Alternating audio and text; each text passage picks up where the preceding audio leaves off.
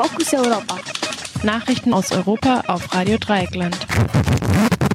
Die Fokus Europa Nachrichten vom Mittwoch, dem 7. Oktober 2020. Zunächst der Überblick. Türkei. Minister verrät versehentlich Beschönigung der Covid-19-Fallzahlen. Facebook will Accounts mit Inhalten der QAnon-Verschwörungstheorie löschen. Linkes Spektrum distanziert sich von israelfeindlichen Parolen in Frankfurt. Die US-Regierung wollte Testphase für Impfstoff aus den Anforderungen streichen. Armenien macht Türkei für Waffengang um Bergkarabach verantwortlich. Und nun die Themen im Einzelnen. Türkei. Minister verrät versehentlich Beschönigung der Covid-19-Fallzahlen. Indem er über den Anteil der positiven Tests gesprochen hat, hat der türkische Gesundheitsminister Fahrettin Koca die seit langem bestehende Kritik an den von ihm jeden Abend veröffentlichten Fallzahlen ungewollt bestätigt. Nach Koca beträgt der Anteil positiver Tests im April 20 Prozent und ist jetzt auf 10 Prozent gefallen. Aus der Zahl der vorgenommenen Tests hat daraufhin ein Vertreter der Union der türkischen Ärzte TTB errechnet, dass im April rund 80.000 Fälle vom Ministerium verschwiegen wurden. Weiter ergibt sich aus der Zahl von ca. 10% positiven Tests heute, dass derzeit mindestens 10.000 Fälle täglich verzeichnet werden. Der Minister verkündet dagegen jeden Abend im Fernsehen eine Zahl um 1500. Der Anteil an positiven Tests ist außerdem im internationalen Vergleich sehr hoch, was dafür spricht, dass er zu wenig getestet wird. Facebook will Accounts mit Inhalten der QAnon-Verschwörungstheorie löschen. Facebook hat erklärt, künftig alle Instagram-Accounts, Facebook-Seiten und Gruppen zu löschen, die die QAnon-Verschwörungstheorie verbreiten. Bereits im August hatte Facebook erklärt, QAnon-Inhalte zu löschen, wenn darin auch zu Gewalt aufgerufen werde. Die QAnon-AnhängerInnen glauben, dass es Leute im Staatsapparat gibt, die systematisch gegen Donald Trump arbeiten. Sie stehen in Verbindungen zu Pädophilen und Kannibalen. In unterirdischen Gefängnissen würden Kinder gefoltert und getötet und aus ihrem Blut ein Serum gewonnen, mit dem sich führende PolitikerInnen der Demokratischen Partei, darunter die ehemaligen Präsidenten Barack Obama und Bill Clinton und auch einige Hollywood-Stars, behandeln ließen. Von dem Blut soll auch der jüdische Milliardär George Soros profitieren, womit auch der alte Mythos vom jüdischen Blutsauger aufgewärmt wird. Der amerikanische Präsident Donald Trump hat auf direkte Fragen nach seiner Einstellung zu der QAnon-Verschwörungstheorie wie bei so heiklen Fragen üblich, damit geantwortet, dass er nicht genau Bescheid wisse. Dann fügte er aber hinzu, dass er gehört habe, dass diese Leute unser Land lieben. Außerdem würden sie ihn mögen, was er zu schätzen wisse. Einige republikanische Politiker unterstützen QAnon sogar offen. In letzter Zeit hat QAnon auch zunehmend Anhängerinnen außerhalb der USA, insbesondere in Deutschland. Linkes Spektrum distanziert sich von israelfeindlichen Parolen in Frankfurt.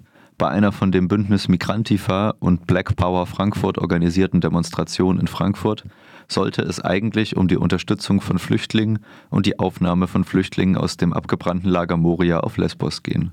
Auf der Demonstration hielt auch eine Vertreterin der Gruppe Free Palestine Frankfurt am Main eine Rede, in der sie zu einem palästinensischen Aufstand aufrief.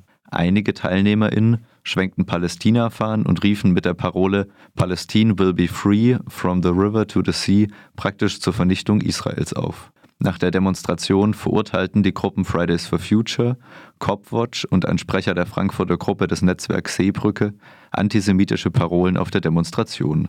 Der Antisemitismusbeauftragte des Landes Hessen, Uwe Becker, CDU, stellte Strafanzeige. Wer ein freies Palästina vom Fluss bis zum Meer fordere, der propagiere die Zerstörung Israels und die Vernichtung jüdischen Lebens, argumentierte Becker. Dies sei blanker israelbezogener Antisemitismus. An der Demonstration hatten nach Zählung der Polizei 180 Menschen teilgenommen. Die US-Regierung wollte Testphase für Impfstoff aus den Anforderungen streichen. Nach Berichten aus US-Medien hat die US-Regierung Druck auf die Arzneimittelbehörde FDA ausgeübt eine Beobachtungszeit aus den Zulassungsvoraussetzungen für einen Impfstoff einfach zu streichen. Am Dienstag gab die FDA jedoch bekannt, dass sie einen Zeitraum von mindestens zwei Monaten nach der Eingabe der zweiten Impfdosis warten will, ehe sie ein Zulassungsverfahren einleitet. Diese Wartezeit wollte die US-Regierung einfach gestrichen haben. Mit den klinischen Tests der dritten Phase haben als erste Firmen Moderna und Pfizer Ende Juli begonnen. Die zweite Dosis wird nach 28 Tagen verabreicht. Zählt man die zwei Monate Beobachtung nach der Verabreichung der zweiten Dosis hinzu, so kommt man auf Ende Oktober. Aber auch dann braucht das Zulassungsverfahren noch etwas Zeit. Damit ist es sehr unwahrscheinlich, dass ein Impfstoff bereits am Tag der Wahl des US-Präsidenten am 3. November zur Verfügung steht, wie Donald Trump es will. Normalerweise dauert die Zulassung eines Impfstoffes ein bis zwei Jahre, um Wirksamkeit und Sicherheit zu testen. In Russland wurde der Wirkstoff Sputnik 5 bereits vor Abschluss der klinischen Tests zugelassen.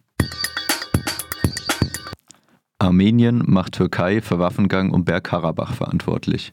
Der Ministerpräsident Armeniens, Nikol Pashinyan, macht die Türkei für die anhaltenden Kämpfe um die armenische Enklave Bergkarabach verantwortlich. Ohne das aktive Eingreifen der Türkei wäre es nicht so weit gekommen, sagte Pashinyan laut Presseberichten. Die Türkei hat Armenien volle Unterstützung zugesagt, bestreitet aber zugleich ein direktes Eingreifen. Der türkische Außenminister Mevlüt Çavuşoğlu kritisierte unterdessen bei einem Besuch in der Hauptstadt Aserbaidschans Staaten, die sich nicht an die Seite Aserbaidschans stellen. Damit würden sie den Besatzer unterstützen. Seit einem Waffenstillstand im Jahr 1994 ist die mehrheitlich armenische, besiedelte, aber völkerrechtlich zu Aserbaidschan gehörende Enklave Bergkarabach unter armenischer Kontrolle. Außerdem kontrolliert Armenien noch einige aserische Gebiete zwischen Armenien und Bergkarabach, aus denen die aserische Bevölkerung fliehen musste. Nach verschiedenen unabhängigen Presseberichten unterstützt die Türkei Aserbaidschan, indem sie syrische Islamisten als Söldner einsetzt. Traditionell ist Russland der Verbündete Armeniens. Doch Putin und Pashinyan haben ein schwieriges Verhältnis. Außerdem hat Russland auch enge ökonomische Beziehungen zum ölreichen Aserbaidschan.